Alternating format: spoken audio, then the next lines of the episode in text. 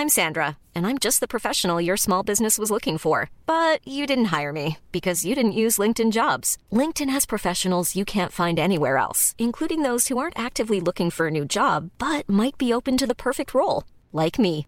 In a given month, over 70% of LinkedIn users don't visit other leading job sites. So if you're not looking on LinkedIn, you'll miss out on great candidates like Sandra. Start hiring professionals like a professional. Post your free job on linkedin.com/people today. Escuchas. Escuchas un podcast de Dixo. Escuchas Linterna Mágica con Miguel Cane. Por Dixo. Dixo. La productora de podcast más importante en habla hispana.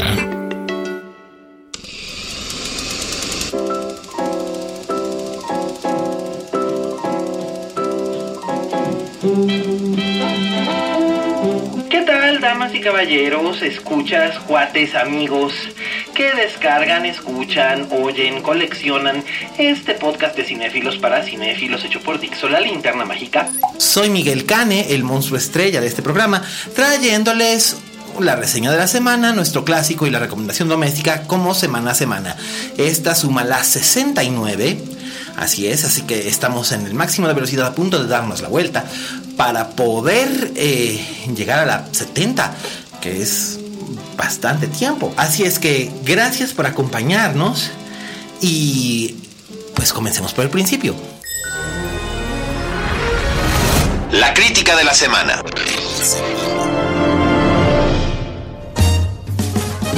Ok, bueno, pues nuestra reseña de la semana iba a ser Liga de la Justicia, pero como tenemos un embargo que nos prohíbe hablar de la película hasta 10 minutos antes de su estreno, a las 12 de la noche del 17 de noviembre, pues básicamente no les voy a decir nada, porque además creo que no tengo mucho que decir al respecto.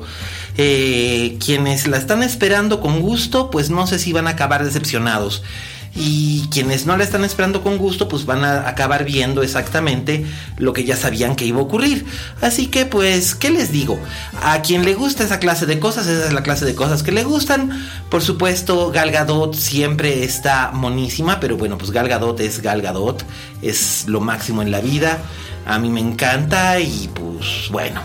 Por lo demás, este, pues no, no puedo decir mucho, más bien no puedo decir nada, porque pues embargo, Así que pues mejor éntrenle con la tranquilidad que, que ya saben, eh, no esperen demasiado, pero tampoco vayan a tirarle mierda de a priori, porque en una de esas pues resulta ser que sí es este, sí es mejor de lo que esperábamos, ¿no? Eh, yo la verdad es que no sé qué decir. Más bien porque además pues no puedo y pues mejor luego la comentamos por Twitter. Y pues eso es lo que tenemos hoy. Y también tenemos eh, la película protagonizada por Kate Blanchett, dirigida por Julian Rosenfeld, que se titula Manifiesto. Y este, ay, Cambrai. Pues no sé qué decirles al respecto de Manifiesto, excepto que, bueno, sí es un gran trabajo actoral de Kate Blanchett, pero la película, la verdad es que, hijo, mano, pues es que sí cuesta trabajo como que entrarle a una película que pues entiendo que no se vendiera mucho y la verdad lo que lo está vendiendo pues es el cartel de, de tener a nuestra estimada amiga australiana Kate Blanchett que la pueden ver también en Thor Ragnarok. Pero pues en este caso eh, está ella haciendo el papel de varias mujeres en distintos monólogos y estos monólogos son básicamente adaptaciones de diversos manifiestos artísticos eh, desde el manifiesto dadaísta hasta el manifiesto dogma. Eh, hablando acerca del estado del arte contemporáneo como una cuestión revolucionaria eh, en estos albores, o bueno, ya no albores, ya estamos llegando al primer cuarto del siglo XXI y pues em, la película eh, visualmente es muy impresionante, muy llamativa.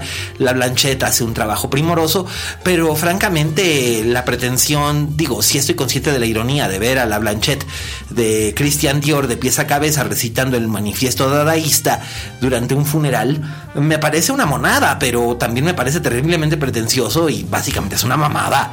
O sea, de verdad, la película es una mamada, eh, solamente apta para fans de Kate Blanchett o estrictamente para gente que son fans de Avelina Lesper. La verdad es que la película para mí es como un performance demasiado elaborado que cansa demasiado rápido, cansa más rápido que los de la congelada de uva, para que se den una idea los entendidos de esto. Y, no entiendo cuál es el propósito de Rosenfeld. No sé si eh, tiene algún tipo de propósito. Entiendo qué es lo que está tratando de decir la Blanchette y me parece admirable, pero por otro lado, la película la verdad es que es inclusive e intravenosa, ¿no? O sea, da exactamente lo mismo. Así que bueno, si se la llegan a topar y no tienen absolutamente ninguna otra cosa que hacer, eh, entrenle bajo su propio riesgo. Pero pues si no, pues entrenle a cualquier otra cosa. Por favor, eviten el eh, asesinato en el Expreso de Oriente porque guacala. Eh, si quieren ver una película basada en una novela de Agatha Christie, yo les sugiero que mejor busquen El asesinato en el Expreso de Oriente que hizo Sidney Lumet en el 74, que no ha perdido su frescura, porque la verdad la de Kenneth Branagh es horrible. Y este, y también les sugiero que vayan a ver por ahí, a ver si encuentran todavía eh, en cartelera un documental que hizo nuestro amigo Kitza Terrazas, este, quizá ha trabajado en la industria cinematográfica muchos años y hace como director su debut con este documental llamado Somos Lengua, que oigan qué cosa tan interesante, porque no solamente nos muestra el panorama nacional desde un punto de vista que nadie se hubiera atrevido a acercarse, que es el del hip hop en México. Eh, porque sí, hay hip hop en México, hay rap en México, y solemos asociarlo siempre como, como algo que es casi casi una broma, ¿no? Pensando en los, quizás en los raperos puertorriqueños, o confundiéndolo con lo que es el reggaetón, que no tiene absolutamente nada que ver. El hip hop es un género completamente distinto. Lo que hace Kisa es tomar a los principales exponentes del hip hop en México, pero a través del filtro de su música y de sus letras, sobre todo de sus letras, explorar ciertos malestares sociales mexicanos que nunca habíamos visto a través de este filtro. La verdad siento que es una película mucho más significativa que Manifiesto, aún si Manifiesto tiene a alguien como Kate Blanchett, eh, está bien dirigida, es honesta, es sincera y es completamente libre de pretensiones. Así que si van a ver una película que les hable de arte, y les hable de cultura, esta semana definitivamente yo les sugiero que mejor busquen en la cartelera de Cinépolis Somos Lengua, porque la verdad vale muchísimo la pena que la busquen y se acerquen a ella. Es probablemente uno de los documentales más interesantes que van a ver en todo el año. Y estas fueron, damas y caballeros, las reseñas de la semana. Si les parece que esta vez la sección estuvo un poco pobre porque no hablamos de la Liga de la Justicia, no me echen a mí la culpa. Eh, fue una cuestión que nos exigió Warner Brothers y bueno, pues uno cumple con lo que le piden. Así que pues ahí lo tienen.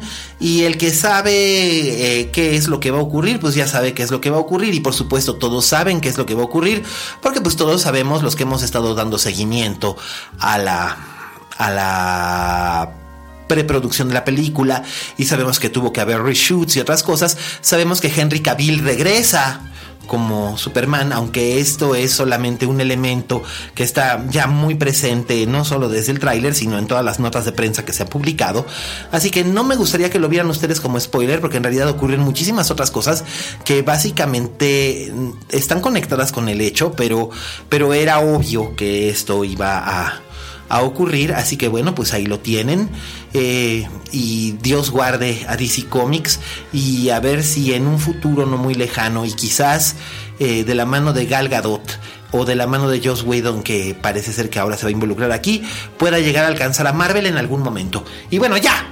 Esto fue todo lo de lo de lo de la semana. ¿Qué les parece si vamos a nuestra recomendación doméstica? Recomendaciones domésticas.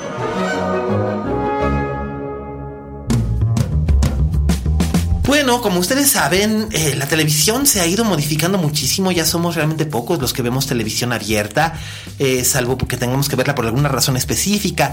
Casi todo está ya disponible en plataformas digitales y los contenidos en plataformas digitales están cambiando. Sin embargo, en Estados Unidos también eh, las estaciones de cable básicas, las, las cadenas de cable básicas, están como que queriendo generar su propio contenido eh, que sea diferente y más retador. En este caso, eh, les voy a hablar de una serie que se estrenó en la cadena USA y que ahora está disponible en Netflix para América Latina, España y otros territorios. Y me refiero, por supuesto, a The Sinner, La Pecadora, con Jessica Biel y Bill Pullman. Esta eh, serie limitada de ocho capítulos, con un principio, un medio y un desenlace, eh, viene siguiendo el mismo formato de la exitosísima Big Little Lies de HBO. Eh, aunque por supuesto HBO no es televisión, es HBO. Y pues USA tiene, digamos, ciertas limitaciones como una cadena básica. No obstante, logra sortearlas bastante bien para contarnos una historia muy interesante eh, eh, desarrollada por Derek Simons, eh, basada en una novela alemana dirigida, que diga, escrita por una célebre autora de novelas policíacas alemana llamada Petra Hamesfahr. que en 2010 se publicó en inglés Die Swenderin, que es una una novela eh, policíaca. En 2010 se publicó en inglés por primera vez The, Swen que me perdonará Roberto Cavazos por, pronunciarlo mal, que quiere decir La Pecadora, que es la novela policíaca más exitosa eh, de la década en Alemania, y es la historia de una mujer llamada Cora, que es una joven ama de casa, tiene un hijo pequeño de dos años, un marido que la quiere, pero no se entienden muy bien, aunque tratan de hacerlo. En la serie de televisión la acción ha sido traducida o trasladada más bien de Alemania a Estados Unidos, al pueblo de Dorchester, Nueva York, a unas dos horas de la ciudad de Nueva York. Em, ahí es donde ha hecho su vida Cora. Está casada, como ya decía yo, es una ama de casa que trabaja con la familia de su marido en un negocio de aires acondicionados. Y una tarde, una tarde de verano, ella va con su marido y su hijo pequeño a pasar un rato en un lago que es parte de una reserva natural de la zona. Y mientras están ahí asoleándose con un montón de miembros de la comunidad, eh, de repente, sin, previo aviso, sin, sin ningún tipo de, de prevención, eh, Cora se levanta armada con un cuchillo que había estado usando para pelar una fruta para su hijo y asesina a cuchilladas a un hombre al que no conoce y al que dice que no ha visto nunca antes. Este crimen brutal, y la escena es brutal, da pie al inicio de los ocho capítulos de esta serie que va, digamos que quitando capas a los personajes para irnos mostrando una historia bastante compleja donde el fanatismo religioso, la culpa, em, la dependencia o codependencia familiar, eh, la vergüenza, el miedo y el prejuicio forman parte fundamental.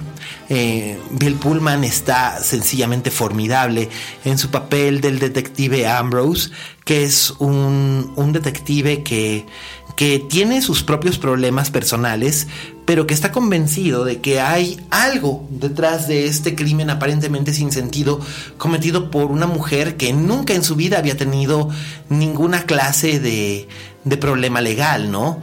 Entonces la, situación se va volviendo cada vez más tensa. En el papel del marido de ella está el actor Christopher Abbott, que quienes hayan seguido la serie de Lena Dunham eh, Girls eh, saben de quién se trata. Eh, y la protagonista es Jessica Biel, que la verdad sí deja muy impresionado al espectador, porque Jessica Biel, bueno, a mí personalmente siempre me ha parecido que era muy bonita. Eh, si ustedes no la ubican, tal vez la ubicarán como eh, la protagonista o una de las protagonistas juveniles de la serie Seventh Heaven y como la actriz que se casó con Justin Timberlake, la, la madre de su hijo.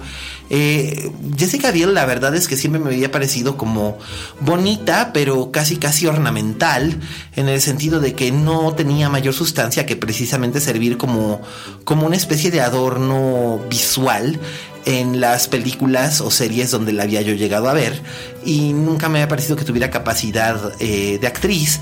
Sin embargo, aquí me como mis palabras y creo que ella en el papel de Cora al centro de The Sinner es impresionante. Hace un trabajo sutil, lleno de matices impresionante, en verdad. Así que no lo sabía, yo no sabía que Jessica Biel pudiera ser una buena actriz, pero efectivamente lo es. No dejen que su aparición en ese estúpido y horrible remake de La Matanza de Texas los engañe. Eh, la muchacha tiene muchísimo, muchísimo talento, tiene mucha sustancia y sabe aprovecharlo aquí. Así que definitivamente es una serie sorpresiva y se tiene que ver. Eh, probablemente algunos no se sentirán tan contentos con los personajes o con la trama que se, que se narra porque es densa y difícil, pero los que estén dispuestos a jugar con ella eh, se verán bien recompensados. Naturalmente no está a la altura por mucho que los productores lo hubiesen deseado, de eh, Big Little Lies, si bien más o menos circula por los mismos derroteros, los mismos tipos de personajes, amas de casa, madres de familia, en una población, solamente que en Big Little Lies se trata de una población de gente con muchísimo dinero en California, y aquí se trata más bien de un pueblo de clase obrera en Nueva York, pero en realidad esto no es tan relevante en cuestión de contraste, sino el hecho de que las historias son eh, similares, pero resueltas de una manera opuesta, y eh, donde Jean-Marc Valle hace un estupendo trabajo dirigiendo los ocho episodios para darles una continuidad. En este caso no, no existe un solo director, pero se busca como dar una cierta uniformidad a detalles para que en los ocho capítulos puedan ustedes ver que realmente funciona bastante bien. Es una obra de suspenso muy bien lograda y se agradece cuando las series son así y no juzgan a sus personajes, si bien va a ser imposible que los espectadores no lo hagan y ahí es donde reside básicamente la magia. Eh, saber si estamos dispuestos a creernos o no el suplicio del personaje principal, que sabemos que es culpable de un crimen, pero nos encantaría saber por qué.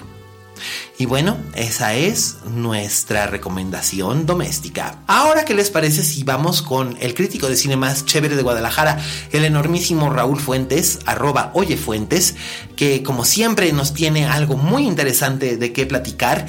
Eh, la verdad es que ha sido estupenda la respuesta que ha tenido Fuentes eh, a través de los escuchas de la linterna mágica.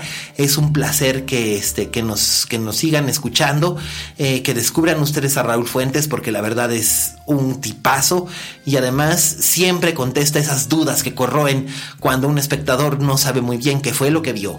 Y en este caso, pues vamos a dejar que sea el propio Raulín que nos hable del tema de esta semana. Adelante. Oye Fuentes. Hola, ¿qué tal? Esto es Oye Fuentes, el espacio que Miguel Cane me brinda en la linterna mágica. Yo soy Raúl Fuentes y a mí me encuentras en Twitter y en Instagram como arroba Oye Fuentes. Oigan, pues de entrada les ofrezco una disculpa porque estoy saliendo apenas de una gripa, entonces si me oigo un poco más mormado de lo normal, pues bueno, este, que sepan que es por eso y no, no por otra cosa. Eh, yo les quería platicar de una serie de televisión que estoy viendo actualmente no estoy muriendo por ella, la verdad es que eh, esperaba más cuando, cuando supe que se iba a realizar esta serie. Está en Netflix y a diferencia de las series de Netflix que pues podemos consumir de un jalón porque pues nos sueltan toda la temporada, esta se está eh, transmitiendo todos los lunes y me refiero a la nueva serie de Star Trek, de Viaje a las Estrellas, Star Trek Discovery, que eh, digamos que en la línea temporal de todas estas series de televisión y de películas sucede 10 años antes de la serie original que fue protagonizada por William Shatner y por Leonard Nimoy. Es una serie que sucede pues 10 años antes de las aventuras del Capitán Kirk y del señor Spock y del Dr. McCoy y que está protagonizada por una mujer llamada Michael, Michael Burnham, que ella eh, pues digamos que en su pasado fue eh, pues una de las la hija adoptiva de alguna manera de, de Sarek. Sarek es el papá del señor Spock. Entonces, en ese sentido, Supongo que en algún momento jugarán con la idea de que su medio hermano es el señor Spock. Y bueno, pues nos cuenta la historia de, esta mujer que eh, pues ella es la mujer de confianza, digamos que es el oficial de confianza de, la capitana de la nave, que es interpretada por Michelle Yeo. Y pues nada, o sea, ella, ella es una un poco un poco audaz, es un poco irreverente, es una mujer que a pesar de que tiene todo el conocimiento lógico que, dicta la, filosofía vulcana, pues ella es como de repente muy, muy aventada a hacer, hacer las cosas, ¿no? Cosa que le da, pues evidentemente un sabor a la serie que no necesariamente tiene que ver con pues las series anteriores de Star Trek, pero que sí tiene que ver un poco con la narrativa, pues de series de televisión un poco más, más nuevas. Eh, esa es una, yo creo que una de las críticas más fuertes que, se, le ha hecho que yo podría hacer sobre esta, esta nueva serie, que ciertamente sí es muy entretenida, que tiene efectos especiales muy a la par de las últimas películas de J.J. Abrams, pero que en materia narrativa me parece que utilizar este pues cartucho en el que esta mujer irreverente siempre está poniendo en peligro a la tripulación, y que tenga discusiones como por ejemplo con el personaje que interpreta Doc Jones, que ya sabes él es el pues uno de los actores fetiches de Guillermo del Toro, mm, creo que la, la fórmula ahí en ese sentido termina, va a terminar por cansar. Eh, una cosa que sí me gusta mucho de la serie, y la verdad es que no, no he visto todos los episodios, voy por ahí del quinto o sexto episodio, es el, es el personaje que interpreta el actor británico Jason Isaacs que eh, pues para mayores referencias pues él es el papá de Draco Malfoy en la en la franquicia de Harry Potter. Él interpreta al capitán de la nave Discovery, del, pues, del que está basada el nombre del programa, y su nombre es el capitán Gabriel Lorca, que obviamente está basado, o bueno, lo han dicho así los escritores, está basado en, el, pues en Federico García Lorca, al menos en nombre, porque en actitud pues nada que ver. Lo que me gusta mucho de este personaje es que, a diferencia de otros capitanes, como lo sería, lo podría ser Kirk o lo podría ser el capitán Picard de la nueva generación, este capitán eh, tiene un modo de, dirigirse a sus alternos o dirigirse hacia el peligro de manera, de una manera un poco, poco menos convencional. A veces nos da la impresión de que no es tan bueno, a veces parece que sí es pues, eh, pues el representante, digamos, de la nave.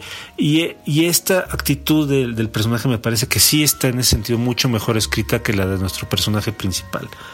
Eh, lo que sí creo que pues es destacado, a lo mejor pues es no solo el hecho de que sea una serie protagonizada por una mujer, sino que además creo que es la primera serie de Star Trek que el, protagonista o la protagonista no es el capitán o la capitana de la nave, sino pues el, oficial a, bordo, ¿no? Que es como el segundo, el segundo alterno.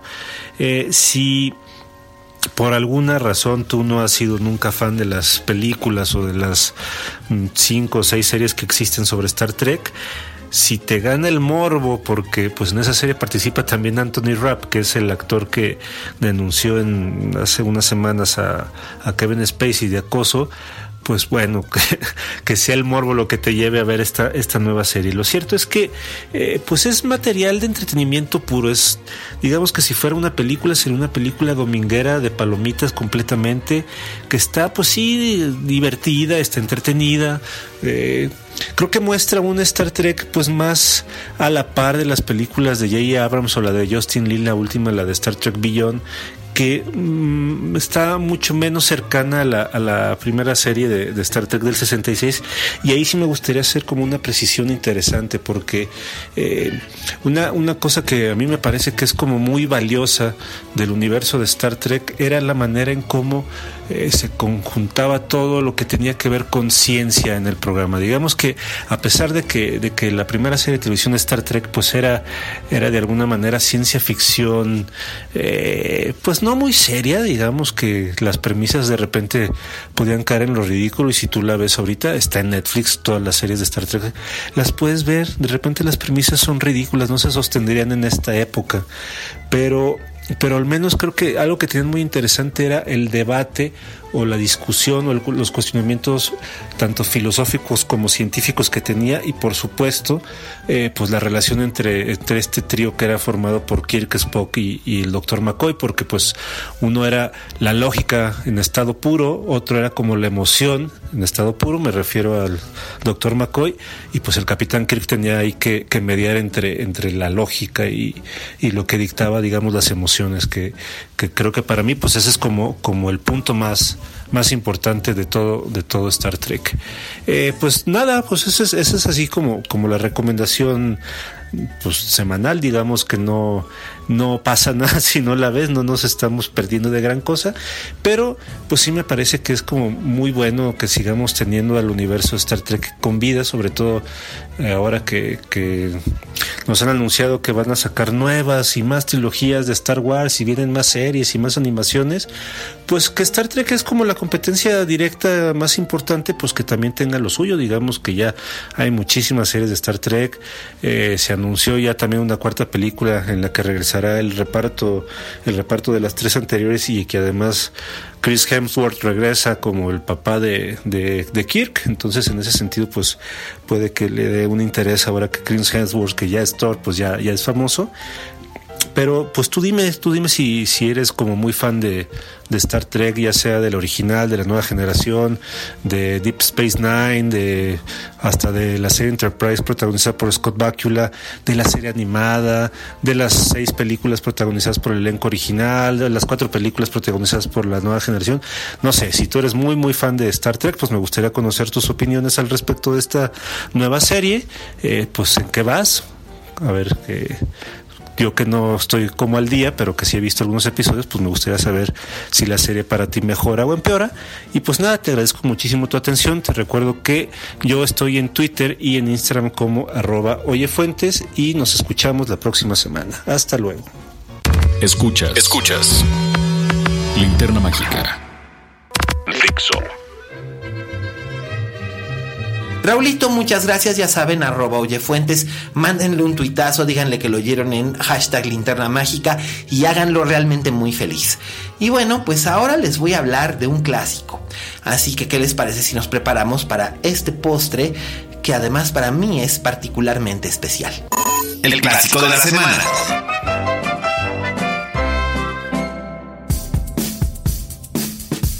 Bien, como les he dicho antes, eh, el clásico de la semana por lo regular busca hacer una película que sea del anterior al año 1990, básicamente para poder ofrecernos un panorama de cosas que no hemos visto ni considerado. Y bueno, en este caso voy a hablarles de una película que se filmó en México entre 1982 y 1983 eh, se estrenó hasta el verano de 1984 en los Estados Unidos, eh, distribuida por Universal, producida por Dino De Laurentiis, y fue una película que extrañamente no tuvo éxito, sino que más bien fue como desangeladona y vista ahora con ojos de adulto, Puedo entender por qué es considerada desangeladona, pero no necesariamente me parece que sea realmente mala y muchísimo menos que no pertenezca al canon del director que la encabeza. Por supuesto, si ustedes no han atado cabos todavía, la película a la que me refiero es Dune o Dunas. Eh, basada en la famosísima novela de Frank Herbert que dio pie a una enorme saga de relatos de ciencia ficción y que fue dirigida en su momento en los estudios Churubusco de la Ciudad de México, nada más ni nada menos que por David Lynch. Bien, eh, ustedes saben que el camino de Dune al cine ha sido tortuoso y difícil. Eh, primeramente iba a adaptarse en los años 70, eh, dirigida por Alejandro Jodorowsky. Sí, ese, ese Jodorowsky, eh, en una versión en la que el personaje del emperador iba a ser interpretado por Salvador Dalí, eh, donde el personaje de Lady Jessica iba a ser interpretado por Mia Farrow, eh, que el personaje de Paul Atreides iba a ser interpretado por Brontis Jodorowsky, el hijo del propio Alejandro, eh, que iba a tener unos escenarios sumamente complicados y elaborados y se iba a filmar en el desierto del Sahara, etcétera, etcétera. Eh, al final de cuentas, por supuesto, esta producción no salió adelante, aunque por ahí anda un documental llamado Jodorowsky Dune, eh, que a mí no me gusta, me parece que es más un pretexto para que Jodorowsky trate de apantallarnos como acostumbra, que realmente un instrumento histórico o un documento interesante, pero por supuesto ese soy yo. Después de que había ocurrido todo esto, Dino de Laurentiis, que en su tiempo fue el productor de cine más famoso del mundo, eh, pues tenía los derechos, así que decidió que quería hacer algo que pudiera competir con Star Wars. y pues obviamente Dune no es algo que pueda competir con Star Wars porque es algo completamente distinto. Sí es una saga espacial, pero también es una especie de tragedia griega ambientada en el espacio sideral eh, también es un estudio sobre las clases sociales, es un estudio sobre la revolución industrial, la explotación del poderoso sobre el débil, eh, la rebelión, revolución, eh, el sufismo y otros elementos que son tremendamente difíciles de explicar si no se ha leído el libro y que son más difíciles aún de trasladar a la pantalla. Sin embargo, de Laurentis, que había visto El hombre elefante, eh, pensó que probablemente Lynch sería idóneo para poder taclear esta temática tan complicada y realizar una película que fuera al mismo tiempo fiel a su fuente de origen y también accesible para cierto público. Pensando en ello, pues es que Lynch hace su guion de la película y bajo la producción de, eh, de Laurentiis y con la espléndida dirección de cámaras de Freddie Francis, uno de los más legendarios directores de fotografía del mundo, eh, Lynch crea una película de 2 horas y 15 minutos inspirada en Dune, eh, con muchos elementos de Dune, pero que definitivamente no es exactamente Dune, sino una especie de sucedáneo visual ambiental que eh, resulta un poquito fallido en algunas partes porque es muy complicado contar esta historia con las limitaciones de tiempo que se tienen. Aunque bueno, también si voy a ser honesto, tenemos que recordarle el canal Sci-Fi hizo su primera miniserie de eh, prestigio con una adaptación de Dune y después una adaptación de Children of Dune en la que tenía un elenco más amplio, en la que aparecían más personajes de los que aparecen en esta, todos tomados del libro, y que sin embargo en un promedio de seis horas cada una de las miniseries, el resultado fue más bien indiferente, lo cual es una pena. Eh, el universo de Dune no está tan cuidadosamente descrito o armado como el universo de Game of Thrones, pero Frank Herbert sabe darnos una sensación de que estamos en un mundo que puede ser nuestro futuro. En el siglo, eh, en el siglo 100, en el año 10.991, eh, y aquí lo que ocurre es que en el planeta Caladan, que es un planeta verde rodeado de mares, donde llueve con frecuencia, eh, vive el duque eh, Leto, Leto Atreides, eh, que tiene una concubina llamada Lady Jessica, interpretada por Francesca Anis, la maravillosa Francesca Anis, que fuera Lady Macbeth para nuestro amigo Roman Polanski en el 70. Eh, bueno, pues aquí, 13 años más tarde, ella es Lady Jessica, una mujer que ha sido instruida para tener solamente hijas, pero por amor al duque decide tener un hijo, que es Paul, que es Kyle MacLachlan en su primera aparición en cine, bastante jovencillo, debe haber tenido como unos 23 años, y este, y se ve mucho más joven que eso.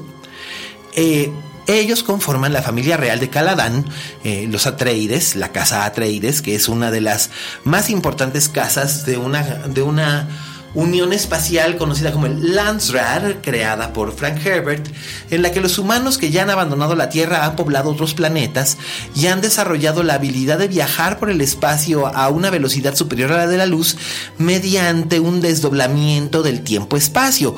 Pero para poder hacer esto y muchas otras cosas dentro de este universo, es necesario tener acceso a lo que se conoce como la especie o especia, que es una em, un polvo que le da a aquellos que lo consumen una gran variedad de poderes. Eh, al principio de la película, Paul Atreides, pues es un muchachillo que no sabe muy bien cuál va a ser su futuro, pero su familia acaba de ser designada como los nuevos regentes en Arrakis, eh, un planeta conocido también como Dun o Dunas, eh, que es completamente desértico, habitada por varias tribus conocidas como los Fremen, que son gente nómada que vive en el desierto y que han aprendido a guardar muchos secretos en sus distintas cuevas.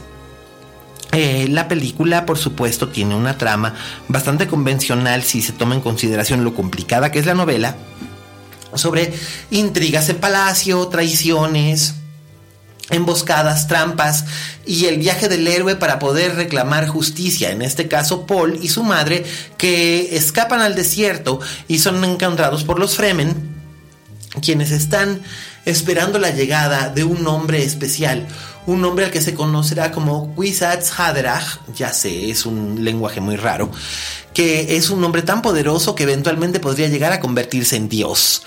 Eh, Paul podría ser este hombre debido a su linaje genético, pero la familia Harkonnen, que son eh, los desalmados crueles y viles explotadores de la especia antes de que empiece la película, no están dispuestos a abandonar a Rakis sin dar batalla, amén de que están apoyados por el emperador Padishah Shaddam IV, que es eh, el enormísimo José Ferrer, que fue Cirano de Bergerac, que este, bueno, él es el emperador del universo y por lo mismo considera que si alguien es más popular que él, en este caso el duque Leto, eh, podría resultar en que él perdiera el favor de los millones de súbditos que forman parte del imperio a lo largo del sistema solar.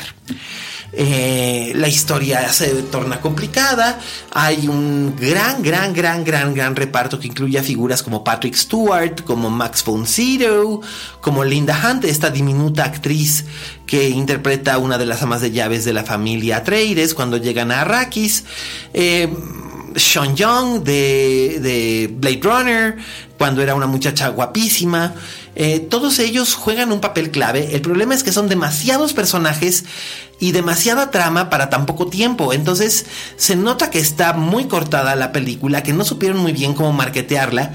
Y el resultado es que es más una curiosidad que un clásico. Sin embargo, creo que debe ser visto al menos una vez. ¿Y que por qué es para mí especial? Bueno, porque eh, la película, como les decía, se filmó en México y éramos varios los que participamos como extras en un punto u otro de la producción. Entonces, bueno, por ahí ando yo, por ahí anda también Ernesto Laguardia, por ahí anda Claudia Ramírez, por ahí anda Angélica Aragón, por ahí anda Humberto Elizondo, eh, muchos, muchos actores y actrices mexicanos, eh, creo que también por ahí anda Blanca Guerra, pero no estoy muy seguro, es un rumor, pero no nos consta. Eh, que son actores mexicanos que decidieron participar en esto únicamente por el hecho de poder trabajar con David Lynch. Eh, yo no, yo tenía 8 años, yo la verdad no tenía ni la más pajolera idea de quién era David Lynch, pero me hizo bastante gracia que cuando fui adulto la gente me decía, oh, wow, conociste a David Lynch. Y la verdad es que lo único que puedo decir es que recuerdo haber visto a un hombre de cabello rubio rojizo que siempre traía jeans y tenis, eh, que nunca habló conmigo, eh, pero digamos que solamente hablaba conmigo y con todos los demás como la voz de Dios, trepado en su grúa para hacer los grandes, para hacer los grandes shots y este que tenían que iluminarse y en los que teníamos que estar todos los extras, que éramos muchos, eh, pero vamos, eh, usar un altavoz para dictar órdenes no necesariamente implica que uno tenga una convivencia con un director y sobre todo un director tan sui generis y tan famoso y tan especial como David Lynch.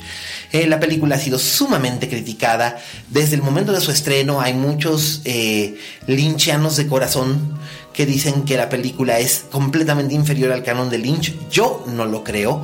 Yo creo que de hecho encaja bastante bien en ese mundito posterior al hombre elefante y anterior a Terciopelo Azul, en el que David Lynch eh, experimentaba con absolutamente todo, eh, desde cámaras de televisión para comerciales hasta el uso de pelucas, ¿no? Eh, realmente es un ejercicio creativo muy interesante con un elenco multiestelar y pues denle una oportunidad, está disponible en Amazon Video y la verdad es que sí es muy interesante ver aunque sea una sola vez. De hecho, hace como dos años ya que corre el rumor acerca de que eh, habrá una nueva versión cinematográfica a cargo de Denis Villeneuve, el director de La Llegada, eh, la famosa película de Amy Adams acerca de del contacto con extraterrestres y el lenguaje que aprendemos de ellos. Y la verdad es que es un trabajo de ciencia ficción interesante el que ha hecho hasta ahora eh, Villeneuve y yo tengo esperanza de que sea eh, Dune uno de los mejores eh, ejemplos de lo que es el cine de ciencia ficción en los años 80. Sobre todo porque realmente sí tiene ciertas limitaciones de presupuesto y tiene enormes baches de lógica. Sin embargo, ahí está, ahí se encuentra y creo que debe ser vista por lo menos una sola vez. Así es que pues no, ya saben, espero sus respuestas a través de arroba aliascane en, en, Twitter. Eh, así que bueno, hagamos la discusión con el hashtag linterna mágica. Y antes de cerrar, creo que va a ser necesario tocar un tema que básicamente yo había pensado en dejar pasar pero saben que si dejo pasar esto, lo que va a acabar ocurriendo es que van a tener una aventura interesante, van a ver una película que pocas veces hubieran imaginado y creo que es, es buenísimo que tengan esta oportunidad. La verdad, eh, el trabajo que haga Denise Villeneuve, eh, no sé qué tal será, eh, no sé qué elenco llevará, tampoco sé siquiera si la película tendrá éxito o no. Sé que Dune no lo tuvo, pero fue adquiriendo un cierto seguimiento de culto y aún hoy eh, sigue siendo citable, no tan eminentemente citable como Star Wars u otras películas del tipo, pero de que es interesante lo es. Así es que ustedes déjense consentir y acérquense a ver Dune o Dunas, planeta desértico, cuna de la especie.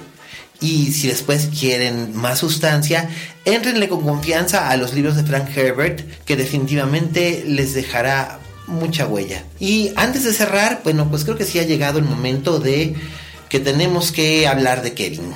Eh, no querría, no querría, pero creo que básicamente estamos llegando a un paroxismo en el que es necesario, al menos desde esta em, tribuna, hablarles un poco acerca de qué es lo que está ocurriendo en el mundo del cine, eh, con tantas y tantas acusaciones que se acumulan cada día de abusos, acosos o maltratos sexuales o psicológicos que han sido hechos por actores y actrices o miembros del equipo de producción de distintas películas o series de televisión.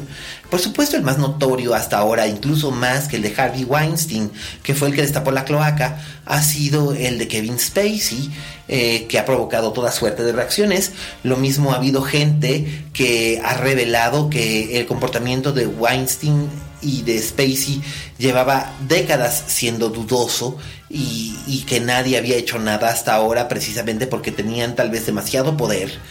Eh, lo mismo también se puede decir que, que algunas de las acusaciones pueden parecer fuera de lugar y no ha faltado quien ataque a las víctimas, lo cual a mí realmente me parece algo deleznable porque si una víctima no denuncia inmediatamente, muchas veces no es porque la cosa no hubiese ocurrido o porque no haya querido, sino porque no puede. Porque no puede, porque muchas veces eh, cuando somos objetos de un abuso sexual nos da vergüenza, nos da miedo, eh, nuestro agresor nos persuade de que si decimos, algo, decimos algo a alguien, nadie nos va a creer y nadie nos va a querer. Eh, el resultado es complicado, es triste y se refleja muy duramente en distintos medios noticiosos que no han dejado de lado el aspecto verdadero de, esta situación. Eh, yo estoy convencido de que si Kevin Spacey siguen acumulándose pruebas, eh, va a tener que responder en algún momento ante las autoridades del mismo modo que lo tendrá que hacer Harvey Weinstein. No deberían de estar en una clínica de lujo en Arizona tratando de rehabilitarse como predadores sexuales, sino que deberían de estar rindiendo declaraciones acerca de esto. Qué bueno que el estatuto de limitantes se ha vencido en la mayor parte de los casos. Eso es verdad y hay gente que no va a querer salir a hablar del tema. Pero tómenlo de mí. Como alguien que sobrevivió porque no me considero víctima, sino sobreviviente de un prolongado abuso eh, durante los, no sé, los años formativos más importantes de mi vida, eh, pues pueden llegar y decirlo, ¿no? Pero este, la verdad es que creo, creo que es muy, muy importante eh, que, que, se hable de estos temas, no, no agredir a las víctimas, no, no dudar del superviviente, porque se nos entrena para que, para que creamos que no se nos va a creer, que no se nos va a querer si decimos algo. Eh, la verdad, lo siento terriblemente por aquellas personas que tuvieron que pasar por algo realmente tan funesto y frustrante como lo es en este aspecto eh, el escándalo de, maltrato sexual o conducta impropia de eh, Kevin Spacey y muchos otros actores que han ido gradualmente saliendo a la luz, entre ellos Charlie Sheen, por ejemplo. Eh, no queda mucho más que agregar, estos son mis dos centavos al respecto. Supongo que en algún punto más adelante volveremos a hablar de ello, pero mientras me gustaría oír sus puntos de vista. Esta es una eh, cacería de brujas inútil, como dijo en su momento Woody Allen, o este es uno de esos momentos donde uno es parte de esta historia de, terror y angustia que, que, se está viviendo en la vida real. Así que, este, bueno, pues quedo, quedo pendiente de sus comentarios y saber qué más opinan ustedes del tema con el hashtag Linterna Mágica. Y también invitarlos, por supuesto, todos los miércoles a ver Almas Perdidas, eh, la obra de teatro que tenemos en escena en estos momentos. Escrita por mí, producida por mí, dirigida por Roberto Cavazos, protagonizada por Andrea Portal, Diego Cooper, Amaya Blas, Jordi Roche y Tania Huntington, eh, que se encuentra todos los miércoles a las 20.30 en el Foro Lucerna. Si quieren llevarse un buen susto o una historia de fantasmas bastante memorable, acérquense con nosotros, diviértanse, entreténganse y sobre todo apoyen al teatro. El teatro en México tiene que seguir en pie, así que no lo dejemos morir aún después de estas terribles circunstancias de los sismos. No dejemos que se muera el teatro, así que apoyemos en todo lo que se pueda. Y no solamente el más perdidas, sino todas las obras que ofrece la cartelera, que la verdad hay mucha calidad y mucha calidad 100% mexicana, como es este caso. Muchísimas gracias a Vero, que estuvo en la consola. Muchísimas gracias a Fede en la postproducción. A Dani por darnos una vez más espacio en Dixo. A Oscar que escribe las líneas que acompañan siempre este podcast en su emisión en la página de Dixo. Y bueno, pues a todos los que nos escuchan, muchísimas gracias por escucharnos.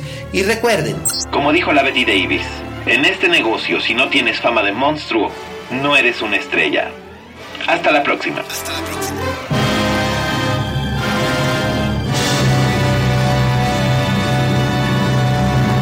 Dixo presentó Linterna Mágica con Miguel Cane.